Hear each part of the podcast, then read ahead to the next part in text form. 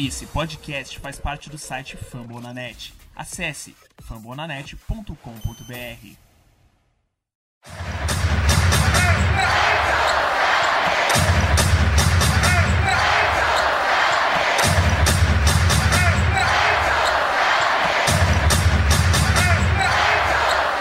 Olá, amigo!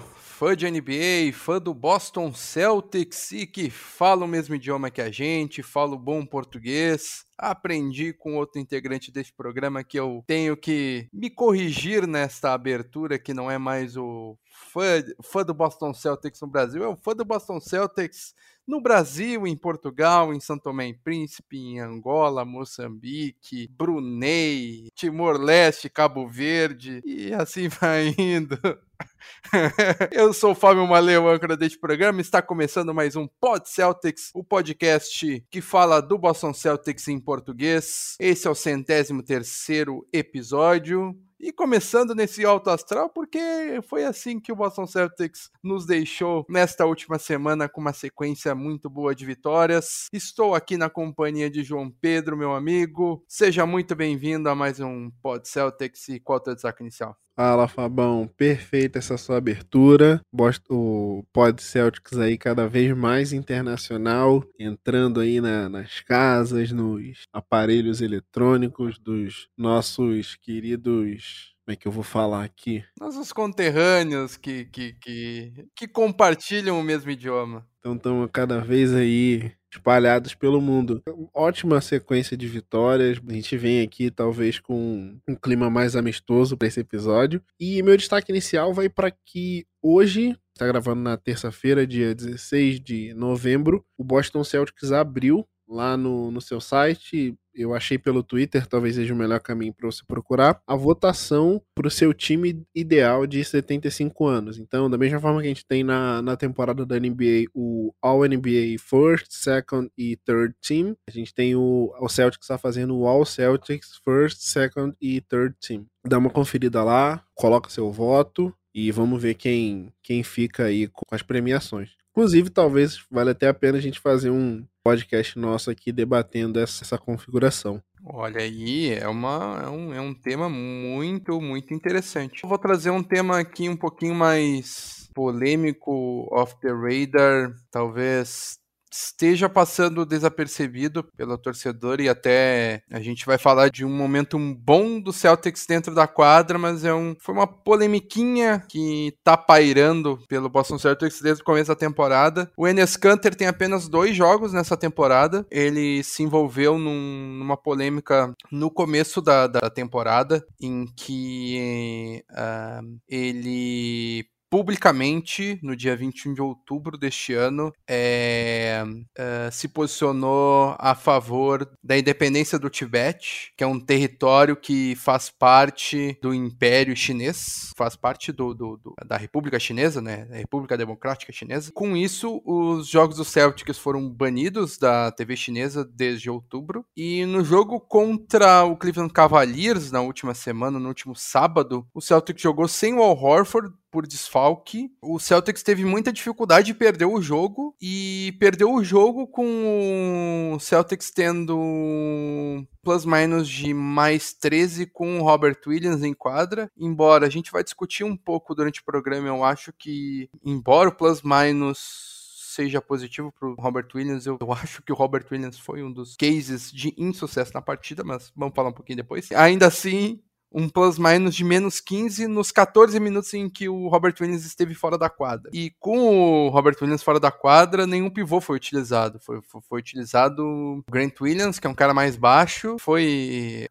desenterrado das cinzas o, o Jabari Parker e o Juancho Hernan Gomes. Não confunda com o outro Hernan Gomes, que é sim pivô, o irmão dele. Não, o Juancho é um ala. Com isso, o Canter foi à sua conta no Twitter e colocou um, um videozinho de um desenho dele enterrando uma bola. Um desenho, uma caricatura, um cartoon, com as seguintes palavras: Continue me limitando gritando dentro da quadra que eu vou continuar expondo você fora da quadra. Palavras muito fortes, né? Como se tivesse dando uma cutucada que ele não estar jogando com a camisa do Boston Celtics fosse uma retaliação pelo posicionamento político dele. E o Doca foi perguntado sobre isso após a última vitória contra o Cleveland Cavaliers, sobre por que o Canter não vem jogando. E o Doca falou o seguinte: o que tem acontecido com o Canter, estritamente basquete. My thing is strictly basketball. A gente está mudando algumas coisas, um monte de coisas. Estamos fazendo algumas coisas que são provavelmente não são tão naturais para ele quanto são para os outros e isso tem limitado o tempo que ele pode jogar. Nada disso está relacionado ou é baseado com o que ele posta nas mídias sociais. Foi o que o Doca falou dia 15, também conhecido como ontem, após o jogo contra o Cleveland Cavaliers. E o meu destaque inicial é algo que está um pouquinho fora da quadra, tem a ver com política, tem a ver com talvez seja algo. Eu acho que o Celtics já apoiou mais o Enes Kanter nisso e talvez o dessa vez o, o buraco foi mais embaixo, né? Porque os jogos do Celtics não estão passando na China, que é um dos principais mercados que consomem a NBA e talvez isso esteja impactando o, o tempo de quadra dele, né? E, e tudo mais. Vamos ver, vamos ver se com o tempo ele pode voltar voltar às quadras. Vamos vendo como ele se, se encaixa. É bizarro essa história toda, né? Porque aquela história, né? O cara reclama que um cara é um, um ditador, um autoritário, e o cara responde impedindo ele de jogar. Pedindo entre aspas, né? Fazendo uma força aí de bastidores. Então é isso que temos de destaques iniciais. Me alonguei um pouquinho porque esse é um assunto um pouquinho mais delicado, mas queria deixar isso para o começo para que o nosso programa fosse mais dedicado às vitórias, sequência de vitórias e bons resultados que o Celtics teve dentro das quadras. Então, depois de um. Vamos fazer um intervalinho aqui, um cortezinho, uma, um cortezinho fluido, uma musiquinha, para daí sim entrarmos na sequência de vitórias que tivemos na última semana e vamos falar. Vamos falar sobre esse bom momento que vive o Boston Celtics e finalmente, pô, Estamos com 50% e não estamos mais na, na lanterninha da divisão. Já pegou play, pegou play-in. No último programa a gente estava com 2-5, campanha negativa, agora campanha 7-7, já dá para já dá para brincar um pouquinho. Não estamos mais segurando a lanterninha da divisão. Antes do intervalinho é sempre importante é, lembrar que o Pod Celtics faz parte da rede Fambonanet de podcasts. Nos siga nas nossas redes sociais, o arroba o arroba PodCelticsBR em todas as redes sociais, são as redes sociais do nosso podcast. O arroba Fambonanet é a rede social, são as redes sociais do Fambonanet. Nos siga no seu agregador favorito de podcast, se você está escutando no, no site ou em algum outro local que você não está acostumado. Estamos no seu agregador favorito, seja ele qual for, Spotify, Google Podcast, Apple Podcast. Dá essa moral para nós, dá um, dá um follow, joinha e vamos seguir após o intervalinho para, para o nosso programa.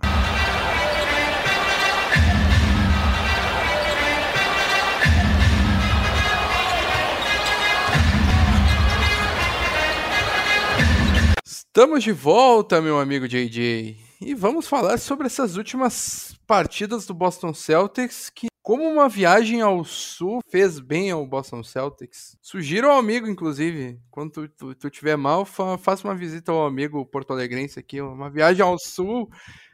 Uma viagem ao sul sempre faz bem. A viagem ao sul, Boston Celtics foi ao sul dos Estados Unidos para enfrentar o Orlando Magic, o Magic em Orlando e o Heat em Miami e descobriu que tem a melhor uma das melhores defesas da NBA, porque limitou o Magic a 79 pontos e ao quente Miami Heat a 78 pontos. Era simplesmente surreal, surreal. A gente vai falar um pouco mais depois desses jogos, né, do, do chegou até aqui. Mas é que você falou, a gente entra nesses dois jogos como uma das piores defesas da, da NBA e hoje a gente é a quarta, se eu não me engano. Bizarro. Nessa sequência de, de jogos que a gente vai, vai mencionar, desde o Magic até a vitória de ontem contra o Cleveland, o único jogo que a gente. Os dois únicos jogos que a gente, que a gente deixou o adversário passar de 100 pontos foi contra o Dallas Mavericks e contra o Bucks. Tudo bem que com o Bucks teve prorrogação. E contra, contra o Mavericks quase teve também.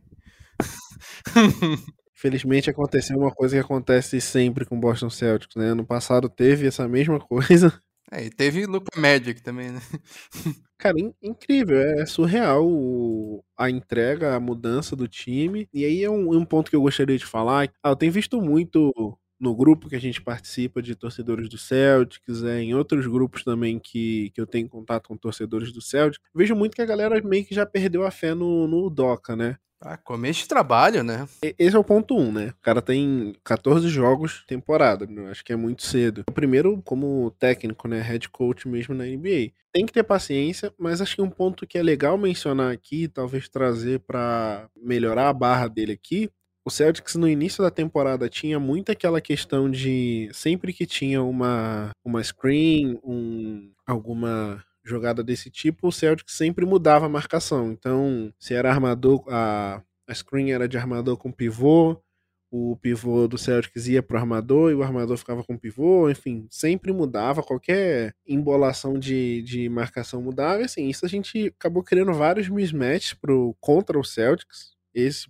por exemplo, que eu mencionei é um exemplo, né? Se o, se o pivô vai para o garrafão ele está sendo marcado por um armador, você já tem aí no mínimo um, mismatch de tamanho que importa bastante. E uma das coisas que o, que o Doca falou que resolveu mexer e resolveu mudar era isso, diminuir o tanto de mudanças que eles faziam, as trocas nas marcações, e claramente está dando resultado. Então, aqui o que eu ia falar sobre, sobre o Doca é, cara, olha isso com bons olhos. Ele, ele conseguiu identificar um problema que o time dele estava tendo. Muito provavelmente essa, essa questão de, de mudar sempre era uma das uma das coisas que ele carregava assim como verdadeira para ele, ele viu que no time dele não estava funcionando, para os jogadores que ele tem à disposição não estavam funcionando, ele resolveu mudar. Isso impediu que o Celtics tivesse muitos mismatches, a gente tem ainda roda um pouco na defesa, né? Muda a marcação, mas acho que num, num, tamanho, num tamanho não, né? Numa frequência muito menor e isso tem ajudado bastante o time. E nessa sequência aí a gente teve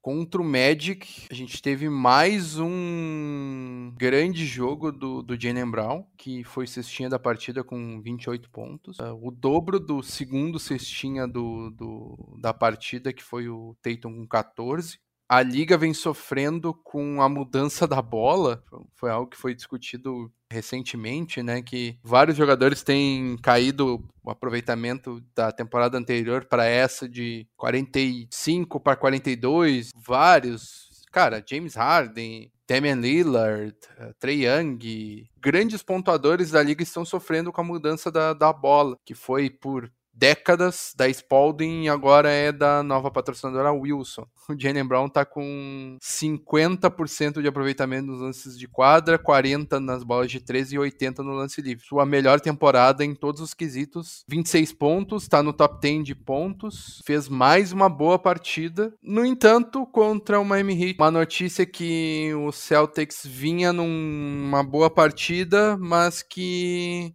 Uh, eu achei que, que a, a vaca estava indo pro breve ali, quando ele se lesionou durante a partida contra o Miami Heat, que foi a segunda, a segunda partida. O Celtics conseguiu, mesmo com, com, a, com a saída do, do Jalen Brown, foi, foi mais pro, pro. Foi no quarto quarto que ele se machucou e saiu, né? Próximo do, do, do final do jogo, que ele tem a lesão, foi até no, no último período que ele tem a lesão e ele sai. O Celtic já estava com, com a partida meio que controlada. Celtics garante a vitória. O Brown, de novo, é o maior pontuador da partida com 17 pontos. Pra tu ver como que o Celtics estava com a defesa afiada. O maior pontuador da partida foi o, o Jalen Brown com 17 pontos. Assim, a gente vai ganhar esse jogo na defesa.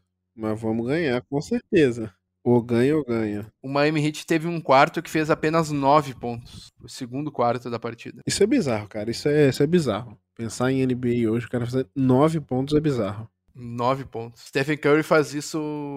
Um minuto e meio. Três piscar de olho. Piscou uma, piscou duas. 9 pontos. Maluquice. Inclusive teve um. Tyler Hero e Jalen Brown teve. Teve uma rusga ali. O Tyler Hero saiu de quadra com o pior plus-minus da partida, com menos 32. Teve que marcar o Jalen Brown e ele fez uma falta flagrante uma, uma falta técnica, tentando parar o homem.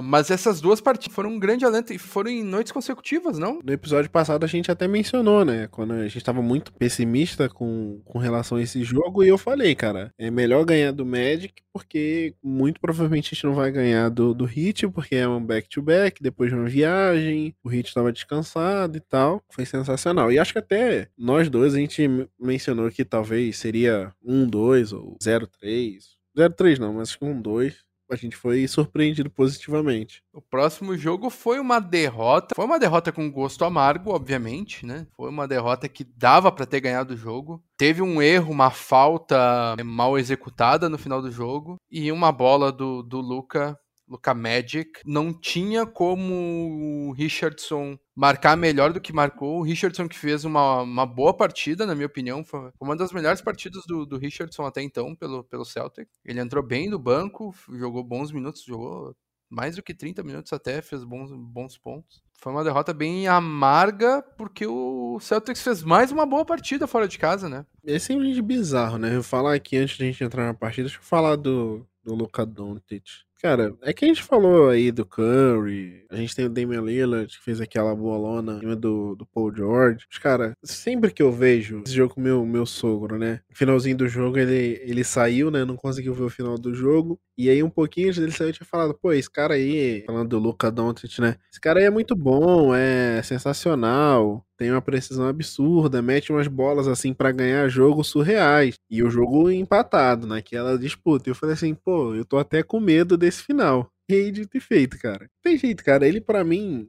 eu, voltando ao que eu ia falar, né? A gente falou, a gente fala do Damian Lillard, do, do Paul George, do, do Paul George não, do Damian Lillard, do Stephen Curry. Cara, o que esse moleque consegue fazer é bizarro. Porque é o que você falou, cara. O Josh Richardson não podia fazer nada a mais do que ele fez. A marcação estava perfeita. O Luca Dante está indo para a esquerda, então assim, arremessa em, em movimento. Fosse NBA 2K, a defesa do Josh Richardson, Richardson era A+. Se tivesse controlando o Josh Richardson no, no controle, era A+, pro Josh Richardson.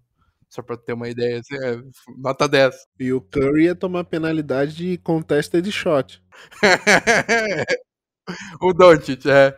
Ia tomar a penalidade, exatamente acontece de shot, shot em movement. Cara, é bizarro, não, não faz, cara, não faz sentido aquela bola entrar, mas assim, não sei você. Depois que a bola saiu da mão dele, eu sabia que ia ser sexta. Eu sabia. Eu, eu tinha certeza. Quando a bola saiu da mão dele, aqueles primeiros meio segundo que você vê o arco da bola, assim, pronto, já era. Não tinha dúvida que aquela bola entrar. É surreal, cara, é surreal. É assim, não tem que você não tem que falar. E o que eu tava mencionando quando a gente tava falando do Magic, é que ele fez isso no ano passado no nosso, contra a gente de novo. Então, assim, é uma lista de, de jogos. Então, jogar sempre com o Luca, com Luca Magic, ó.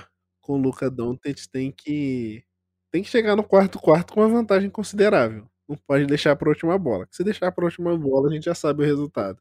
É tipo jogar contra o, contra o Bucks do Middleton. Exato. Tem, não, mas é que o Middleton, o problema do Middleton é que ele joga o jogo inteiro. Tem que torcer pra ele não jogar. Tem que torcer pra ele não jogar. Porque ele emula o, o Michael Jordan, simplesmente.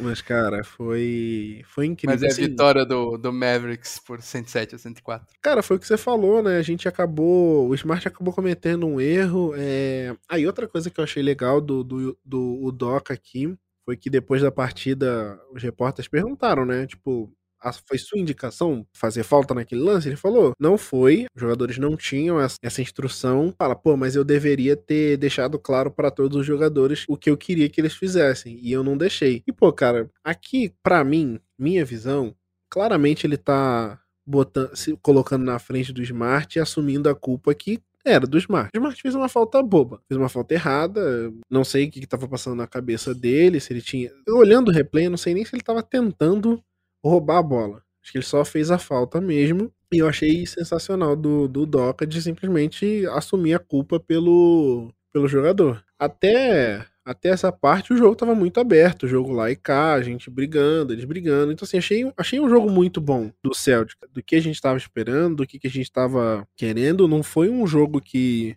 que eu tava achando que a gente fosse perder de três pontos, por exemplo. A gente começou muito mal, o primeiro quarto foi 29 a 15, então já tinha aí, o Dallas tinha praticamente o dobro de pontos. A gente perdeu o segundo quarto também a gente faz aquela famosa remontada no segundo tempo do jogo. E assim, segundo, com muito coração, Jason Tatum liderando o time com 32 pontos, e aí com fugindo do, das atuações recentes, acho que essa aqui é a melhor atuação dele na temporada, 32 pontos, 12 de 9, 12 de 19 nos arremessos de quadra, então muito melhor do que ele estava apresentando, um, um desempenho aí acima de 50%, 11 rebotes e assistências, eu não vi quantas ele fez, ele teve duas assistências só. Achei um jogo muito bom dele, a gente já, como você falou, né, a gente já tava sem o, sem o Jalen Brown. Schroeder também jogou, fez um jogo bem interessante, com 20 pontos. É o tipo de jogo que, que você fica muito chateado por ter perdido, porque. O time merecia a terceira vitória, né?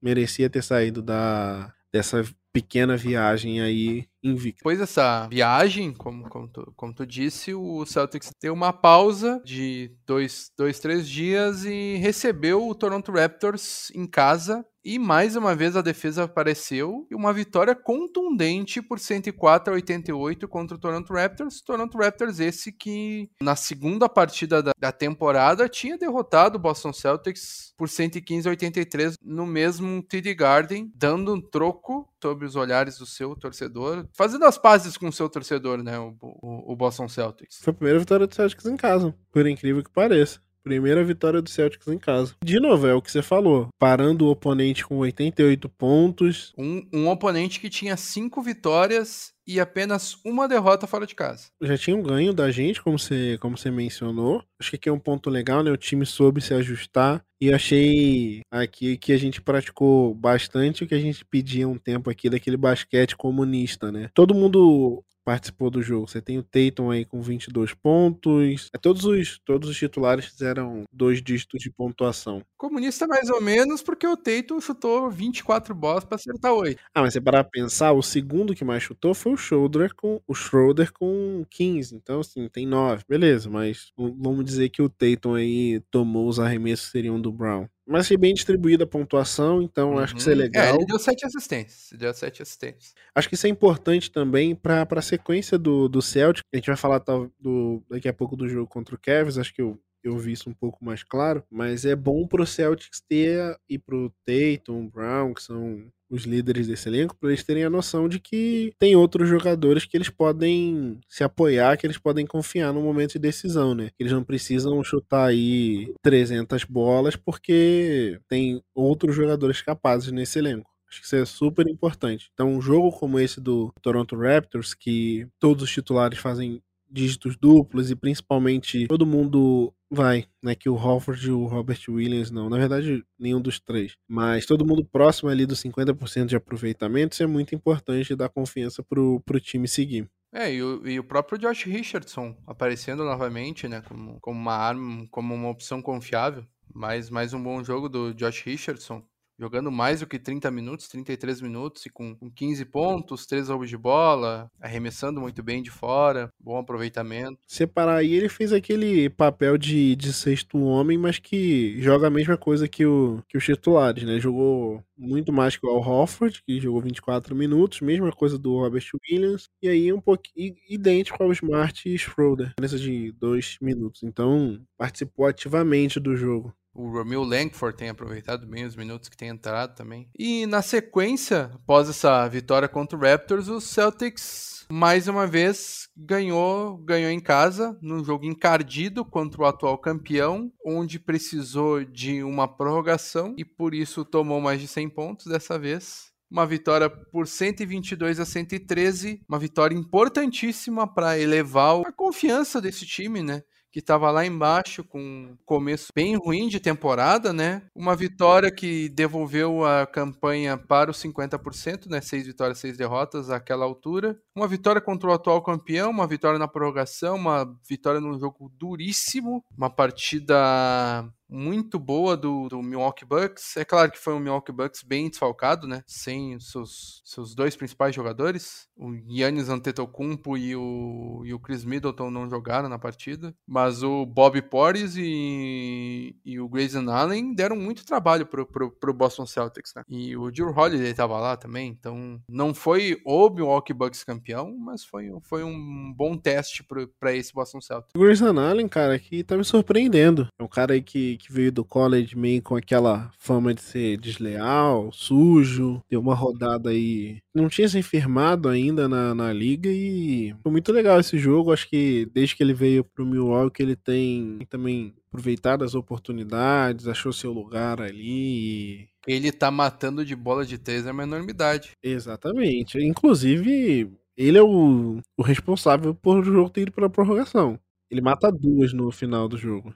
Ele tá matando 50% de bola de três no mês de novembro. E não é tipo. Ah, ele matou duas de quatro. Ele matou 26 de 52 no mês de novembro. Pois é, não é como se o cara simplesmente arremessasse muito pouco, né? Fizesse arremesso dois, um arremesso por, por jogo. E na temporada ele tá arremessando 44% na bola de três e 92% no lance livre. Ele era meu semi-protegido na, no, no draft. Gosto, gosto bastante dele. Que essa fama dele, né, de, de ser meio desleal, me, me pegava um pouco e acho que me fez criar um pouquinho de birra com ele. Mas tem que, tem que dar o braço a torcer e tem que bater palma pra, pra temporada que ele tá fazendo, de fato. Ah, e esse jogo foi fora também do comum pela, pela partida do, do Schroeder, né? 38 pontos, foi decisivo pro, pro Celtics ganhar um jogo. 16 de 27, 3 de 9 nas bolas de 3 e jogando, todo mundo jogou bastante, né? Mais de 40 minutos, menos o Hofford. Fica a sensação boa de ter ganho do, do Bucks por ser o atual campeão e tudo mais, mesmo com os desfalques. Mas liga um pouquinho de sinal de alerta que eu acho que esse jogo não, não precisava ter ido para prorrogação. Inclusive, o Celtics tinha uma vantagem. Eu tentando lembrar quanto, mas o tinha uma vantagem relativamente confortável no final do jogo e acabou deixando essa vantagem diminuir o jogo ir para prorrogação. Chegou a ser 100 a 106, faltando um minuto para acabar o jogo. Um minuto e meio para acabar o jogo. É o tipo de, de partida que, assim, não dá para dar chance pro azar, sabe? Você tinha aí o, o Grayson Allen jogando bastante. Vai que o cara entra na prorrogação, mete umas 3, 4 bolas de 3 seguidas e você não consegue resolver do outro lado da quadra. Aí você, você perde uma vitória que estava na mão. Então, isso ainda continua no Celtics. É um problema meio crônico aí da gente não saber finalizar jogos. Tá faltando ainda melhorar. Virou, foi uma vitória. É, na prorrogação o Celtics jogou muito mais do que o, do que o Milwaukee. O jogo, de falar que o jogo na prorrogação acabou para mim, né? olhando quando um minuto faltando aí pro jogo acabar. Um minuto não, né? Um minuto e meio também pra prorrogação acabar. O jogo já tava meio resolvido, porque a gente continuou só a gente pontuando. De um minuto e meio até faltar 20 segundos, a gente dominou, os caras não conseguiram fazer fazer ponto e a gente estava sendo bem bem inteligente nas posses. E falando em vantagem, o que que tu acha do próximo jogo que foi contra o Cleveland Cavaliers em Cleveland, derrota por 91 a 89, daí tu olha no placar, pô, a defesa do Celtics estava lá, né? Tomamos só 89 pontos, ah, deve ter sido uma derrota, tal. Daí tu olha o placar do terceiro quarto, faltando dois minutos pro terceiro quarto, tava 74 a 56 pro Celtics. E aí a gente não faz mais nada nesse quarto. Tava 72 a 53. 19 pontos. A gente perde essa boa parte dessa vantagem, entra no quarto período 74 a 62, ainda é considerável. Perdeu aí quase metade, mas beleza. É o que dá para viver com. E aí, cara, é o que eu acabei de falar do Bucks acontece com o Celtic. Que, que o time do, do Cleveland seja espetacular, mas também não é o time ruim que as pessoas acham que, são, que é. O Cleveland Cavaliers aqui não recebe o, o crédito que ele merece. Tá 9-5 na temporada. E não é um 9-5 Mandrake, não é um 9-5... É 9-5 depois da partida contra o Celtics, peraí. Deixa eu olhar, mas vai, vai falando, vai falando. 9-6, mas é um 9-6 com vitórias em cima de Hawks, de Nuggets, de Clippers, de Hornets, de Blazers, de Raptors, de Sixers, ou desculpa, de Knicks e do Celtics. Tem um bom core ali. Darius Garland é um cara que tem bom futuro. Evan Mobley vai ser um star. Tem o, Sexton, tem o o Jared Allen, que é muito bom. Tem, tem uns, ca uns caras interessantes ali, né? Esqueceu do Osman, esqueceu do Ricky Rubio. Mas é, é, é, um, é um time bem, bem, bem, bem interessante. Não tô dizendo aqui que vai, vai para playoffs, brigar por manos de quadra. Acho que pode ir para playoffs ou pelo menos play-in, talvez. Assim, são jovens, mas é uma galera boa. E até foi engraçado que, né, na, na época do draft, eu falei assim, cara, por que os caras estão trazendo o Garland, sendo que ele já tem o Sexton e tal? Não faz muito sentido. Mas ainda bem que eles trouxeram. Garland tá jogando muito, Sexton ainda tá fora, mas é um time muito interessante, cara. Então, dito isso, é ridículo o Celtics perder uma diferença de 12 pontos. De 19? É, 19 pontos. Tá considerando só a do quarto período, mas de, de 19 pontos. É ridículo. É ridículo. Isso já aconteceu essa temporada em algumas outras vezes. Não acredito que essa do Cleveland vai ser a última vez que vai acontecer. Muito provavelmente a gente vai falar disso de novo em algum momento dessa temporada. Mas é algo que esse time precisa criar casca é algo que esse time precisa aprender a fazer. Porque isso é a diferença de um time ir para uma final de NBA que sabe ganhar um título. A gente, inclusive, na final de conferência contra o Miami Heat na bolha, a gente teve jogos assim. Jogos que a gente tinha entrava no terceiro quarto ou entrava no quarto período com vantagem de 10, 15 e no final perdia o jogo. Foi a diferença de ir para uma final de conferência, para uma final da NBA ou não. O time que terminou o, ter o, terceiro quarto, que foi onde o Celtics tomou uma run de 15-0, se não me engano, tomou várias bolas do Cade Osman. Foi um time que entrou meio no. Ah, já estamos ganhando o jogo. Foi o Peyton Pritchard que faz um começo de temporada bem aquém, tanto que tá recebendo pouco, poucos minutos e às vezes nem entra em quadra. O Aaron Nesmith tava nessa barca, também é outro que tá recebendo poucos minutos, justificável. Grant Williams estava nessa barca, que foi titular nesse jogo. O Jabari Parker estava nessa barca, e eu acho que era o Romeo Langford no outro cara. E, cara, foi ali que a gente perdeu bastante. Acho que também faltou um pouquinho de Simancol ali, faltou um pouquinho de. Os caras rifaram muita bola. Talvez estava o Smart junto, que é a cara do Smart rifar a bola. O, o Preacher. O, o Preacher tá 0 de 5 no box score. E eu tenho certeza que ele rifou umas três bolas, uns três ataques ele rifou. Certo naquela sequência. Foi uns três minutos que o Celtics não pontuou porque foi um monte de bola rifada sem, sem pensar, assim. Foi no, ah, tamo ganhando, vamos testar umas coisas aqui, sabe? Teve uma galera que teve um plus minus surreal nesse jogo de negativo. O Grant Williams foi menos 16 e o Jabari Parker menos 17. Até que não foi tão, tão surreal assim. Ó, Jabari Parker, Grant Williams, Aaron Nesmith estavam em quadra. Acertei, hein? Eram esses caras, eu tô com a memória boa. Marcus Smart e Peyton Pritchard. Acertei. Acertei o quinteto que tava em quadra no, no, no, no, momento. É que não era plus minus, mas tem um. Pega o offensive rating, o defensive rating do, do time. Aí você tem o, o, o Grant Williams com um net rating de menos 26.1, o Romeo Langford com menos 13, o Pritchard com menos 25.7, o Jabari com menos 58.7 e o Aaron Nismas com menos 23.1. E é um jogo que, por exemplo, o Enes Kanter tem suas limitações defensivas que todo mundo conhece. Mas, cara, era um jogo que ele, com a experiência que ele tem, a gente não teria perdido esse jogo se ele estivesse em quadra. Ele ia postar contra um Okoro, contra um Allen, contra um Mobley. Ele ia ficar de costas aqui. O Pritchard não ia rifar a bola que ia rifar, porque ele ia ver, ah, tá o Canter no post, no post com muita vantagem. Eu vou jogar no post no, no, no, no Canter. O Canter ia se virar sexta. O Celtics ia fazer uns dois pontinhos. Não ia ter um 15-0 run.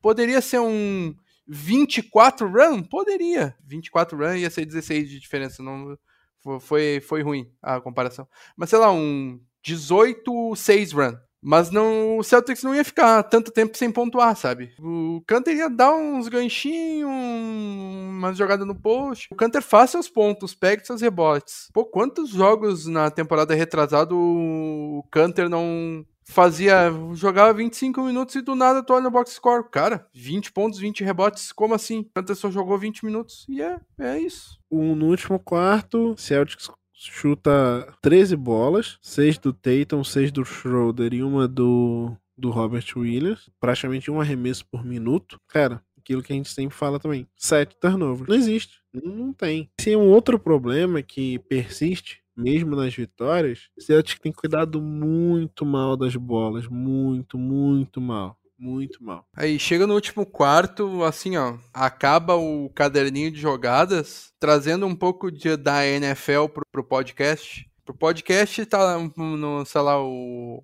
Tá lá o Mac Jones escutando o Bill Belly, o não, não é o Bill Belichick, é o Josh McDaniels lá, o coordenador ofensivo do, do Patriots. O jogo todo tá lá, ó, a jogada é preto 5. Tá, preto 5, deixa eu olhar aqui no, no meu pulso. Ah, é aquela que o, o meu wide receiver vai fazer assim, vai fazer assado.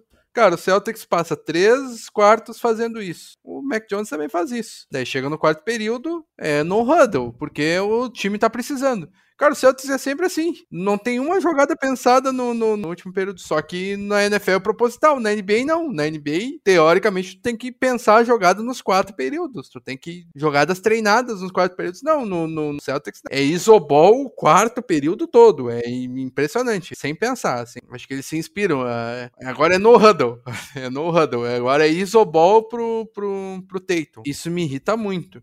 E dessa vez fizeram uma isobol pro Schroeder, a última bola do jogo. Cara, desenha uma jogada que. Cara, não teve um bloqueio. O Robert Williams não saiu para fazer um bloqueio para deixar o Schroeder numa, numa posição melhor. É, a única coisa que eles tentaram foi, foi fazer esse switch, né? Que acabou que o Osman ficou no Schroeder, mas o Osman fez uma baita defesa. Não colocaram um cara mais lento, tipo o Jart Allen, o Evan Mobley no, no, no Schroeder, que ia ser uma vantagem absurda. Sim, não, não, não tinha nada de diferente, era aquilo. Exatamente, é um ISO, ISO normal. Botaram quatro caras de um lado da quadra, colocaram o Schroeder do, do outro lado e vai lá, meu garoto, faz o teu improviso, improvisa aí. Cara, sempre a mesma coisa, só mudou o ator, mudou um, um protagonista do ISO. Cara, isso ainda é inacreditável, cara. Não faz sentido. Isso, isso foi uma das coisas que não me deixou feliz nesse jogo. A outra coisa que eu não curti nesse jogo também foi o quão ingênuo é o Robert Williams ainda Cara, enchem a bola do Robert Williams a full. Ele pegou 12, fez 12 pontos, 16 rebotes e 3 tocos. Nossa, como ele é um defensor maravilhoso. Ele é candidato a defensor do ano. Não. Ele não é candidato a defensor do ano coisa nenhuma. Ele é muito ingênuo, Mas cara. a gente ele tem é muito... no elenco um candidato a defensor do ano. Vamos falar dele depois. Não é defensor do ano. Eu tô, obviamente, eu tô extrapolando aqui.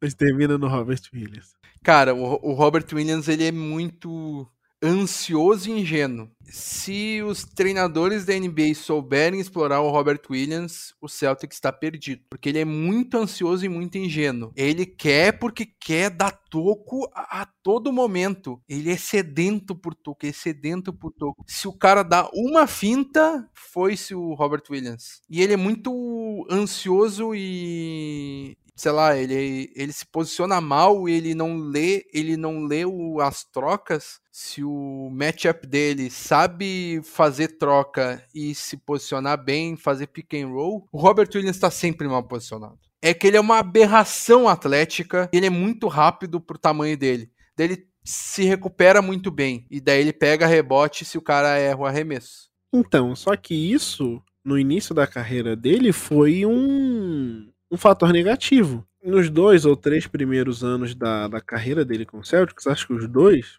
cara, ele só viveu da força física que ele tinha. Do fato dele ser uma aberração atlética. Quer dizer, não via evolução nenhuma. Nenhuma. Ele não, ele não evoluiu nesses primeiros anos. Ele tá no quarto ano com o Celtics, acho que os dois primeiros anos. No terceiro ele deu uma melhorada assim. Mas os dois primeiros anos é inútil. Ele é o mesmo jogador. Que é isso tudo que o Fábio falou. Ele deu uma melhorada, mas ele ainda continua muito ingênuo, mas Ele melhorou bastante. era pior do que isso.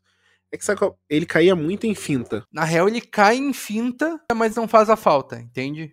Ele consegue se controlar pra não fazer a falta. Ele fazia muita falta antes. Pegava fall trouble muito fácil. Mas, cara, um problema pra mim que na real ele. É essa questão de, cara. Eu já, eu já falei isso contigo, acho que eu falei no. Não sei se eu falei aqui nesse outro episódio ou, ou se foi no, no Noaro.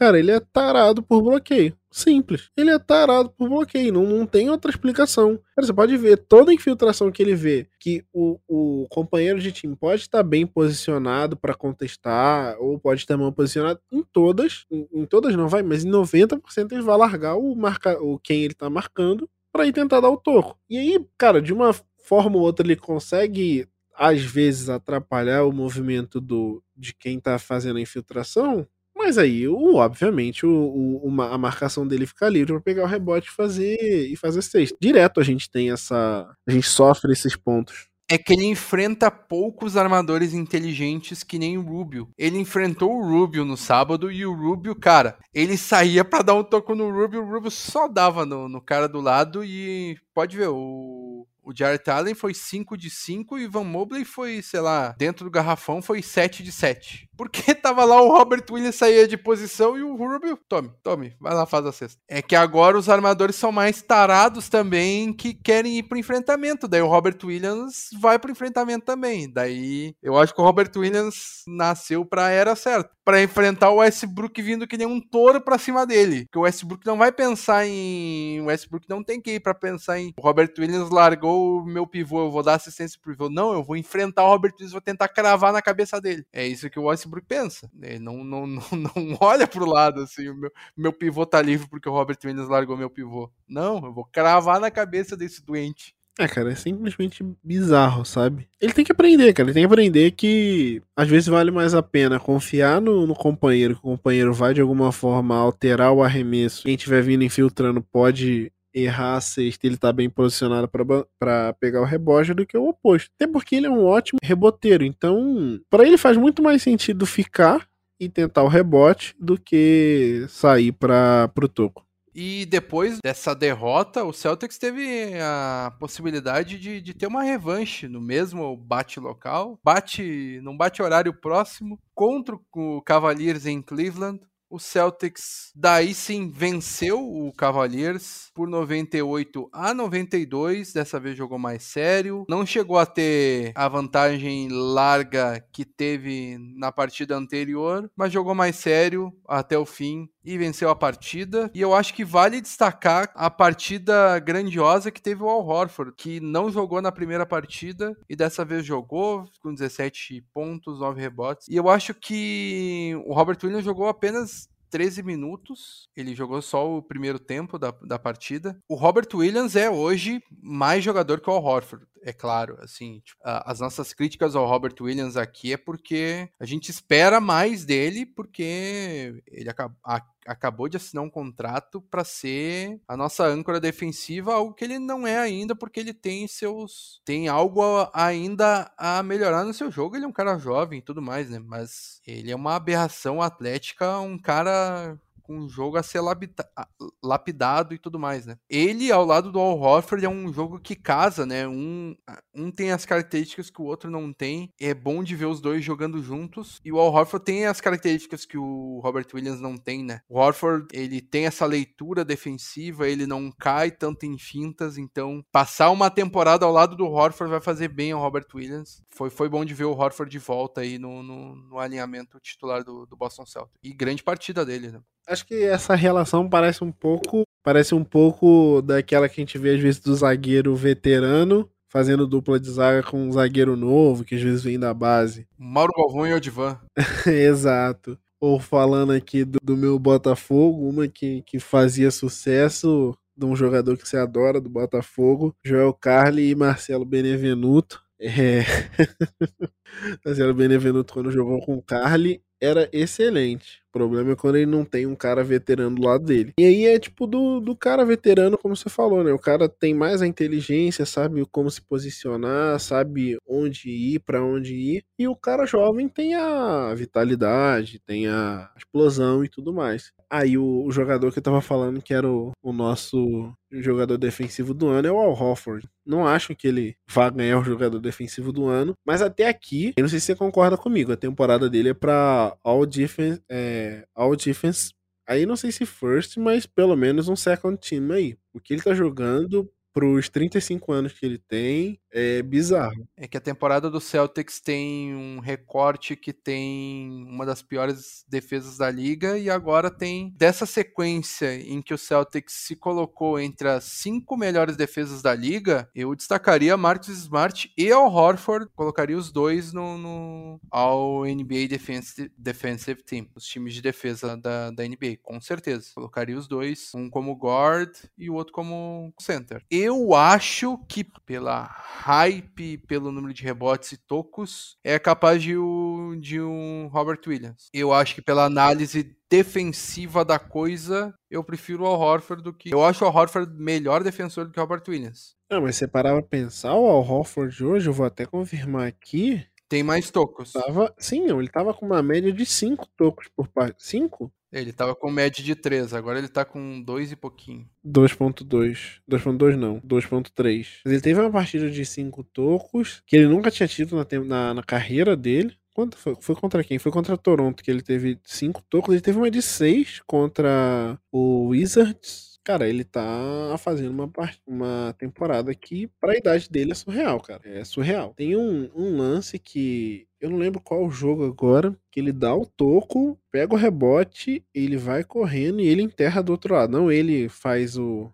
end-to-end, mas recebe a bola e, e, ele dá a enterrada. A gente comentou isso no, no grupo lá do Noaro, tá me surpreendendo positivamente. Não achava que, que a troca do Kemba Walker por ele fosse algo que a gente ganharia bastante, mas Cara. Eu também não, não tinha gostado, não por causa do Kemba Walker, mas por causa da escolha de primeira rodada. Mas tá. tô curtindo. Tô curtindo a troca agora. Cara, eu tô, tô surpreendido pelo quanto ele tá produzindo em quadra. Ele hoje é o número 3 em tocos da NBA. Só atrás do Myers Turner e do Brook Lopes. Muito interessante. É a nossa, nossa peça defensiva. Vamos agora eleger quem foram os nossos melhores e piores jogadores dessa última semana. O troféu Que Homem e o troféu Tianeide da semana. Vamos começar pelo melhor da semana. O troféu Que Homem de melhor da semana. Tu elege o Que Homem da semana, JJ?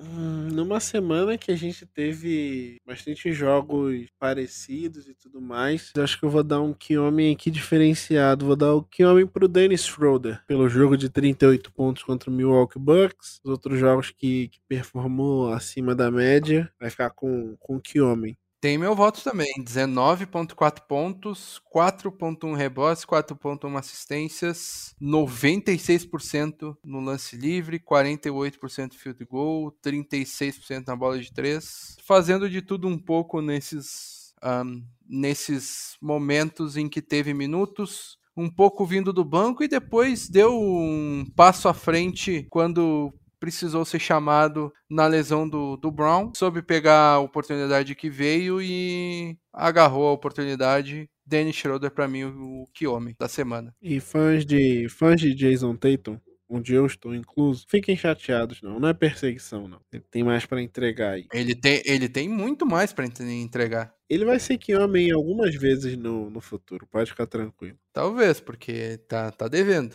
Aproveitamento dele nos arremessos aí é a bola, é a bola, é a bola. Ah, é a bola, é a bola. É a bola, é... pô. Você falou aí que a bola é... tava diferente, pô. Aí pro Lillard é a bola, pra ele não é a bola. Entendi, Fábio Malha. Eu não falei nada do Lillard. Falou? Eu, eu falei do Lillard. Eu, eu falei que o aproveitamento do, do, do Lillard caiu. No, no, eu, Sim, não, eu, não, você... eu, não, eu não defendi nem, nem falei nada do mas Lillard. Você falou que o, o, aproveitamento do Lillard caiu quando a gente tava falando da bola. Assuma seus BO, Fábio Malê tá parecendo os, os, meus amigos quando, quando vão jogar eh, quando vão jogar futebol no, no sintético lá é, é a bola é a chuteira, bola quica é muito. É Tem muita, tem muita borra, tem muita borrachinha, tem muita borrachinha aqui. Ah, vai tomar banho. Tá louco. Isso aí, o Jason Tatum, desde, desde que ele treinou com o Kobe, não sabe selecionar os arremessos, ele, eu tenho um pé atrás com esse. Tá louco, não sabe selecionar os arremessos, é só isobol, isobol, isobol, isobol. Dá vontade de dar um, dar uns tabef na cara desse homem. O meu homem é Jalen Brown. É que homem toda semana no meu coração.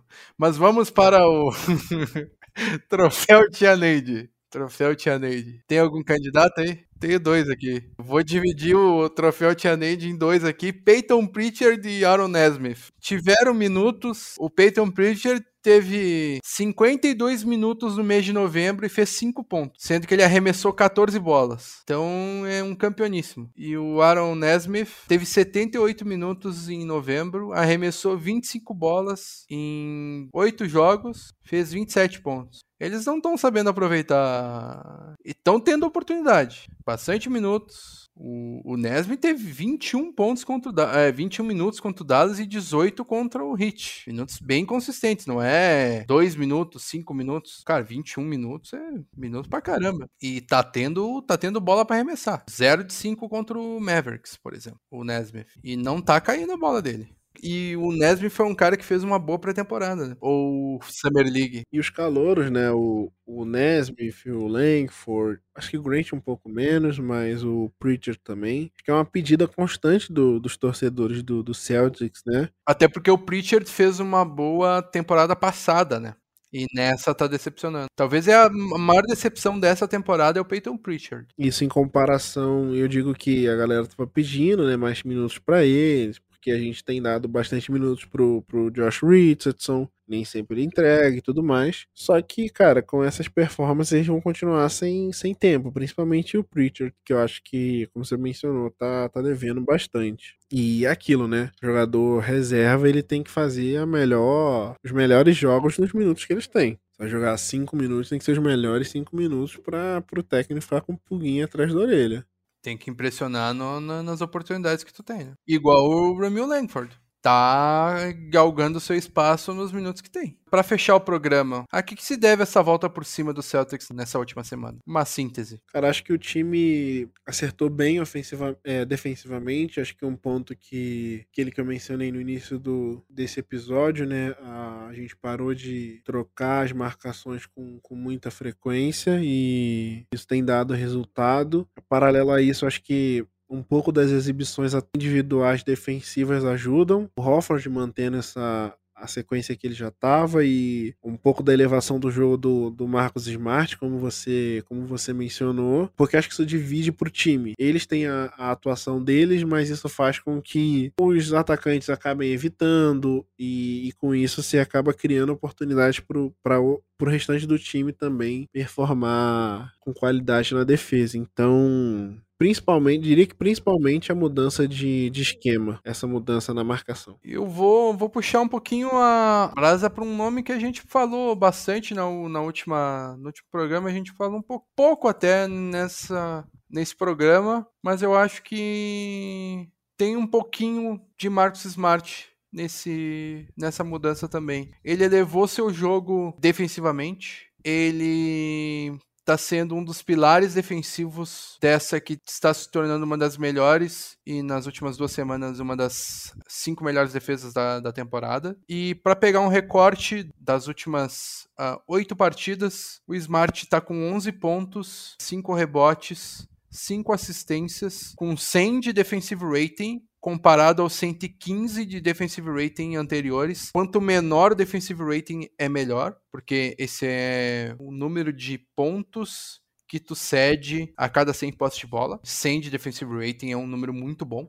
Olha o offensive rating do Smart. Subiu dos jogos anteriores de 79 para 108. True shooting percentage do Smart subiu de outubro, que era 37%, ele estava arremessando pior que o Ben Simmons na linha do lance livre, subiu de 37% para 52 ele estava arremessando 25% arremesso de quadra e 23% no, na bola de três pontos mês passado. Agora ele está arremessando 42%. O que para armador pode não parecer um número tão ruim, mas Cara, 42% é aproveitamento de Kemba Walker, Iverson, que eu lembro de cabeça aqui, armador baixo, de 1,80m e poucos, é 41, 42% mesmo.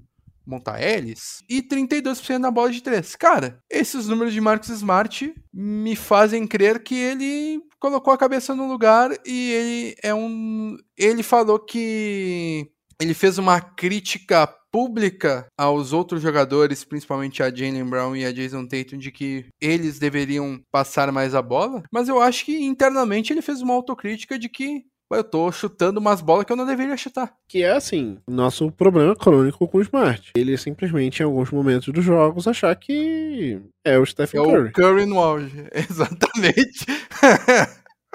é a mesma coisa, a mesma opinião. Bola contestada, chutar a bola com 20 segundos no relógio. 20 não, né? Que aí é meio difícil, mas 18 segundos no relógio. Step back three. Às vezes ele ainda faz, mas tem diminuído. Os bons jogos do, do, do Schroeder estão fazendo ele. Opa, quando voltar o Jalen Brown, quem é que vai pro banco? Deixa eu elevar meu jogo aqui pro. Aquele nervoso aqui, não quero, não quero ir pro banco. Chá de banco, não quero, não quero agora.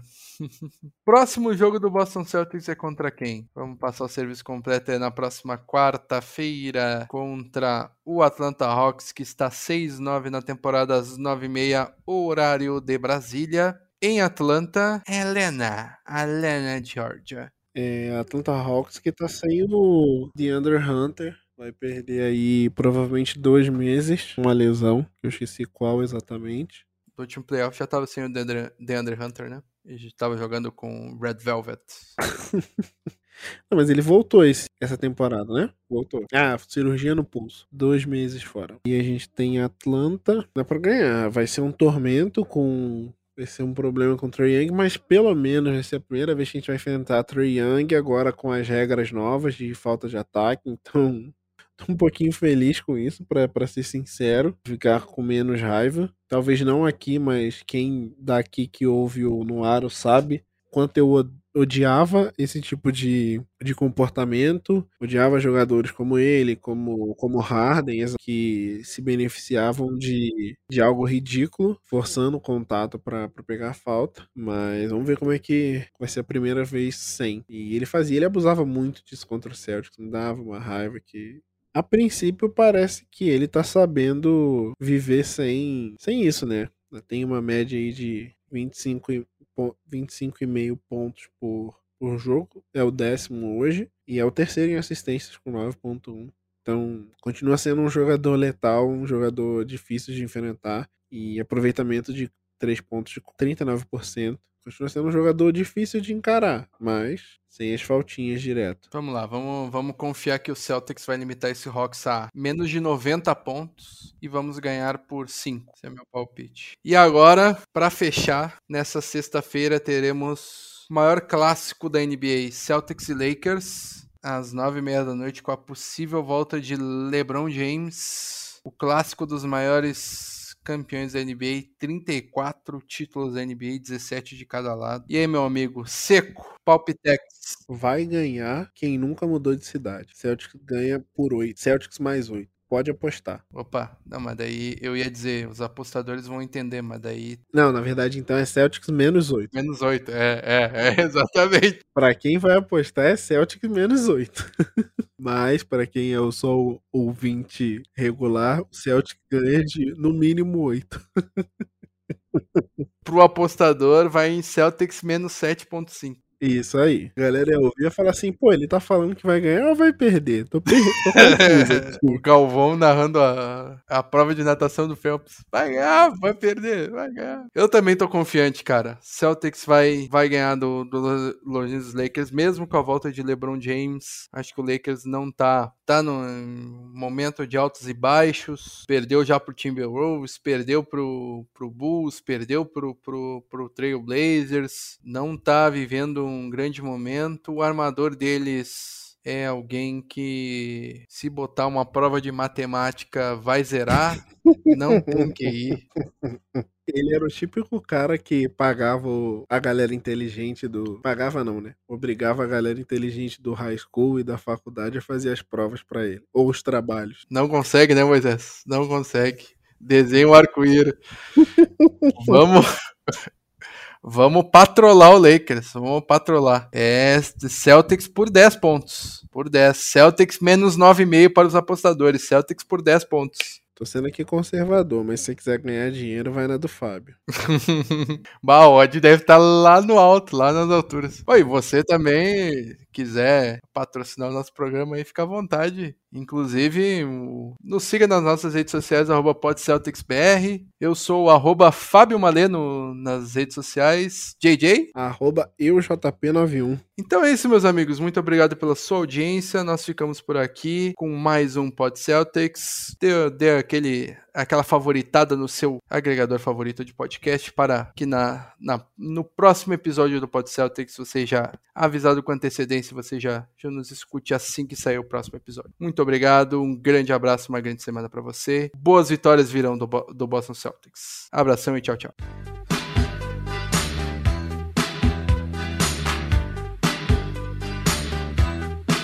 Now if you ever come down to the city city's got